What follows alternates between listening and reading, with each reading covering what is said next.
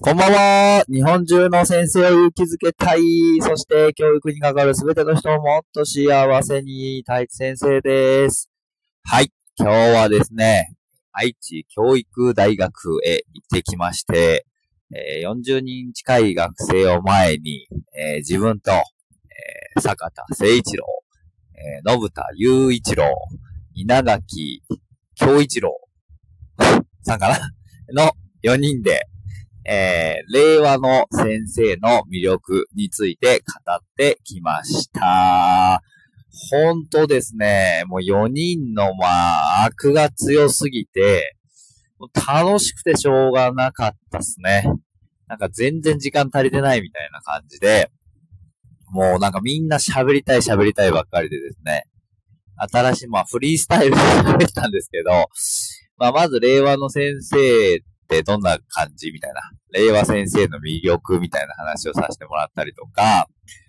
で、まあ、それぞれがね、学校でこんなことしてるよっていう話だったりとか、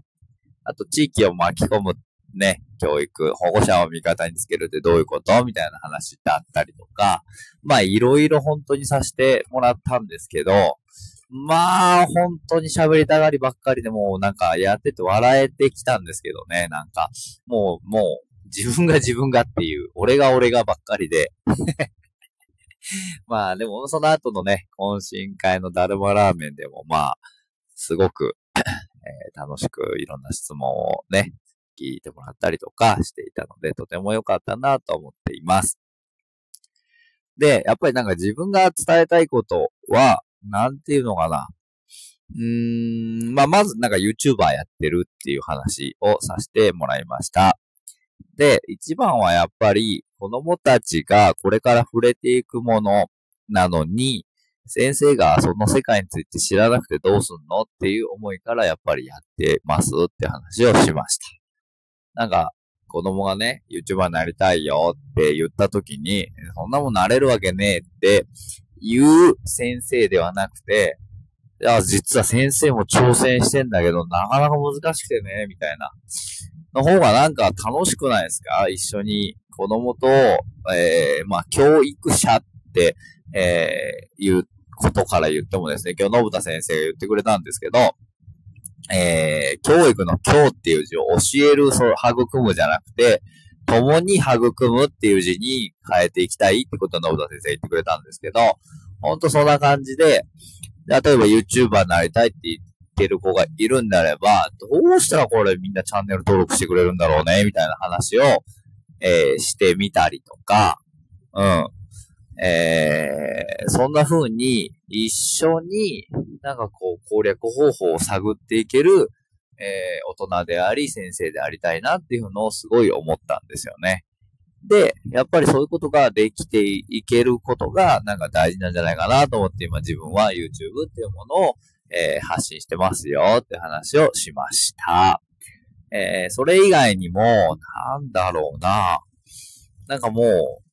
本当に話足りなくて、えー、せいちゃんね、坂田ね、せいちろうさん、せいちゃんはもう、学びに燃えるので、やっぱりこう、たくさんもう金使っていっぱい学んだ方がいいんじゃない？みたいな話だったりとか、あ、あとこんなのもありましたね。先生たちって職員室で浮いてませんかっていうふうに質問されて、まあ、浮いてますよねって言って、4人とも笑ってましたけど、うん、でもなんかこう、悪い意味で浮くんじゃなくて、いい意味で浮くっていうのは大事なんじゃないかなっていう話で、えー、その話してる途中に気がついたんですけど、浮くってことは、周りより頭一つ出てるっていうことじゃないですか。だから全然気にしてないですし、むしろなんか、頭より出てますよ、自分みたいな。ちょっとみんなよりリードしてます。ぐらいの感覚があるんじゃないかなと思って、それはそれで全然ありなんじゃないかなというふうに思って話をしていました。そして何より、なんかこう、うーん、これから先生になっていく大学生のみんなが今日何を感じてくれたかがちょっとわからないですけれども、でも、なんだろうな。うーん、何か一個でもヒントになる話、もしくはその後の生き方に影響を与える話ができたのなら、それはそれでとても幸せだなって思っていますし、えー、自分の、えー、思いだったりとか、え生き方だったりとか、働き方っていうことが、え皆さんのなんか参考になったんであれば、すごくありがたいな、その場を設けてもらってすごく良かったなと思っております。で、最後の方にもちょっと言ったんですけど、えー、僕は、えー、同期の信田くんが、えー、まあ、うつ病になって、本当に苦しそうな姿を見ていて、うわーって、これはでも完全に教育現場に壊されたなって思うんですよね。えー、まあ校長からひどいパワハラを受けてっていうことで、うつ病になってしまったんですけど、でもそれ以前にも、えー、こう、休みなく働くことを善として、えー、夜、年、月間200時間の残業を善とした信田、信ちゃんが、えー、結局、こう、うつ病になってしまった。で、これって、でも、このままの体質だったり、やり方を変えていかないと、もう第2のその、ね、のぶちゃんが、そこら中に出てくると思うんですよね。わかりますか？ずーっとこのシステムで来て、なかなかうまくいってなかったりとか、えー、困った人、あと、病気になってしまう人がたくさん出ているこの現状のシステムなのにもかかわらず、なんかあんまり根本的には変わっていない。エクセルで時間を勤務、あの、記録しよう、しましょうね、みたいな、薄っぺらい対策が出てくるんですけど、全然根本的な解決にはなってませんよね。人を増やすだったり、生徒の数をね、単にできる数を減らすだったりとか、えー、コンピューターのもっと有効な使い方をするだとか、えー、そういう解決策ではなく、本当に上辺だけの、えー、だってエクセルで勤務時間管理してくださいって、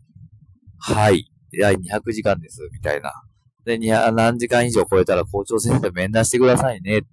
何の改善にもなってないわけじゃないですか。で、なんか変わったんですかっていう話なので、なんかどっかやっぱ変えていかないと、まずいよねっていうことを伝えたくて、僕は今日は話をさせてもらいました。はい。ということで、うん。あのー、で、でも実際今日の話を聞いて、ああ、いいなと思った人がいてくれたとした、